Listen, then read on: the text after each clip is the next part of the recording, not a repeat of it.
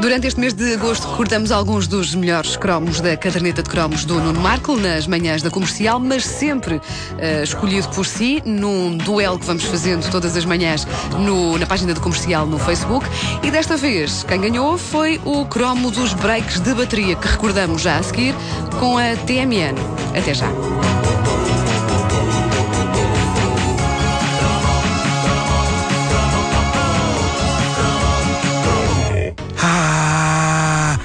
Que eu gosto de um bom break de bateria. É, isto é uma belíssima frase de início de conversa, não? Aliás, eu quando olhei para ti pela, pela primeira vez pensei, este, este tipo tem ar de quem gosta de um bom break de bateria. É aquele momento numa canção em que, eh, como que o tempo para para uma explosão que anuncia algo de grandioso. Aquele momento em que um tipo se pode armar em bom, fazendo com os braços o gesto de quem está a tocar bateria, todo, todo, todo. Ai, que bom que eu sou, mesmo que não tenha qualquer sentido de ritmo. E os anos 80 foram riquíssimos nisto. Eu sempre fui fã de breaks e vasculhei na minha mente qual vagabundo vasculhando num contentor de lixo em busca de um resto de sand pelos breaks de bateria que marcaram a minha juventude. E eu cheguei à conclusão que eh, quase todos os que estão no meu top são eh, hoje ligeiramente embaraçosos. Quer dizer, vão do ligeiramente ao muito. Eh, mas a verdade é que eu consegui desenvolver uma tese que eh, agora quero eh, partilhar convosco. O primeiro, o primeiro drum break é essencial. O primeiro quem? Drum break é de um veterano. Uh, Phil Collins fez In the Air Tonight e diga-se o que se disser do ex-Genesis, a canção é extremamente poderosa e para mim está intimamente associada ao primeiro episódio da série Miami Vice, quando Crockett e Tubbs vão no seu carrito numa missão que pode dar muito para o torto e o Tubbs carrega a arma dele e vêem-se planos do carro e da estrada e da janta a brilhar e ouvimos a canção do Phil Collins. A canção passa-se quase toda numa espécie de fogo lento que temos a sensação que, apesar de lento, está a aproximar-se perigosamente de uma bilha de gás. E aos 3 minutos e meio da canção, mais coisa menos coisa, sucede um momento que quando o ouvi pela primeira vez, era eu menino e moço, me fez pensar que eu tinha acabado de ver Deus. Afinal, não, era, era só um senhor que vivia ali na minha rua e que tinha o cabelo e as barbas grandes. Uh, bom, medalha de bronze no que toca a breaks de bateria dos anos 80, o clássico In the Air Tonight. Mostra, mostra o break, mostra.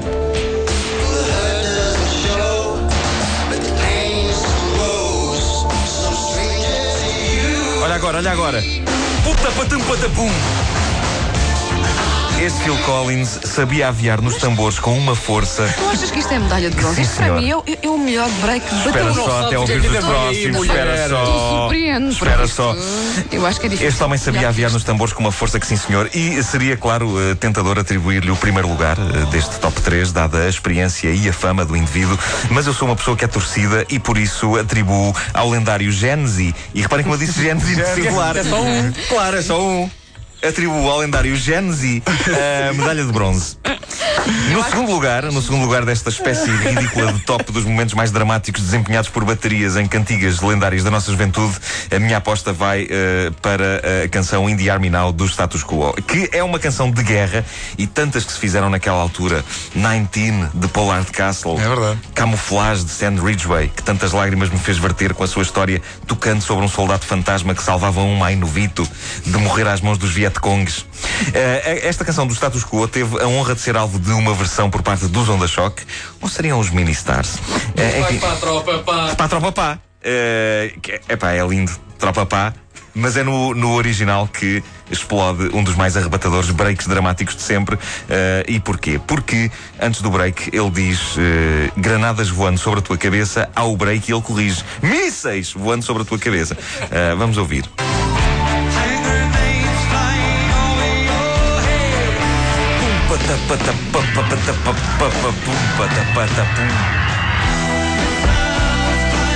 Epá, isto é como se o break servisse para dizer granadas. Epá, granadas não tem piada nenhuma. Mísseis, mísseis voando sobre a tua cabeça. E este momento sempre me arrepiou os pelos todos das costas e, e uh, penso que definiu também o meu terror em ir à tropa. Porque o horror da tropa, para mim, estava todo naquele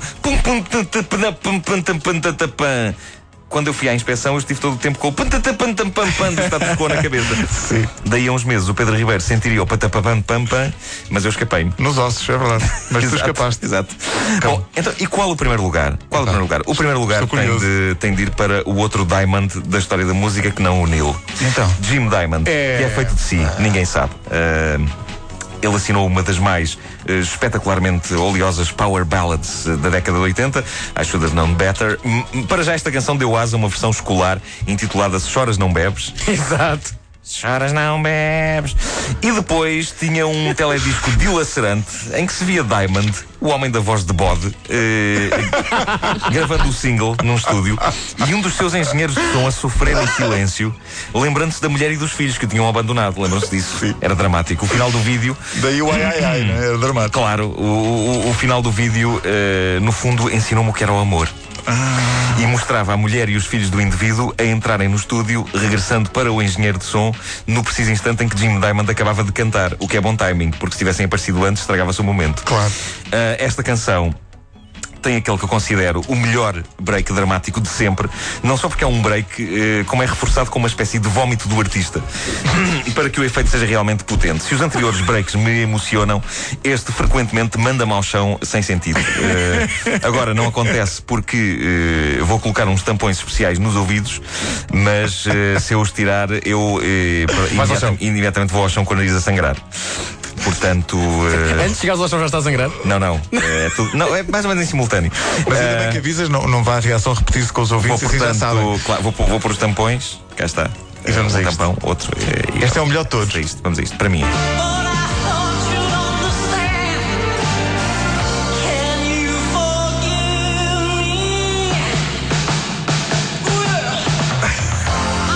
Lá está. Conclusão.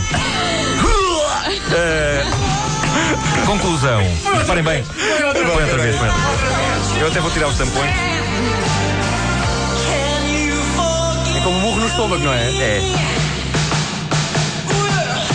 É que ele deve ter pedido. Ó Chico, dá-me aí um soco no estômago, se faz favor.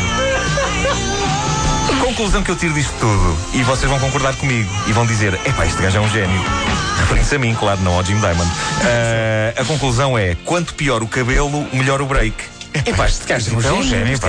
O que tem em comum Phil Collins, o indivíduo principal do status quo, e Jim Diamond? Mau cabelo.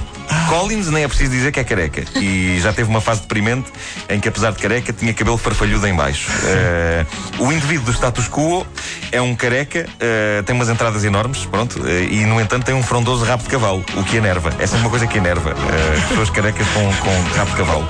E por fim, Jim Diamond tem a cabeça rala e um rabicho de cavalo tão ridículo que eu inicialmente julguei que ele tinha cotão na nuca.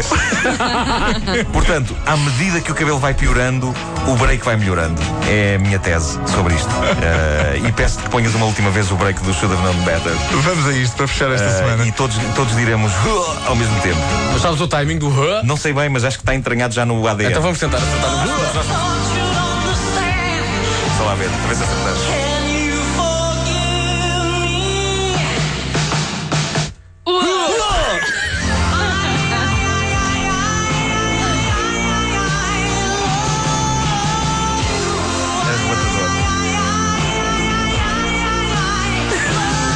Este ai ai ai claramente. eh, É de dá- dor. Dá-me ideia que ele, ele está a dizer isto e a pensar, não devia ter comido aquilo. que dor, que dor. E há mais um cromo doirado para recordar antes das 10 nas manhãs da comercial. A caderneta de cromos é uma oferta TMN. Até já.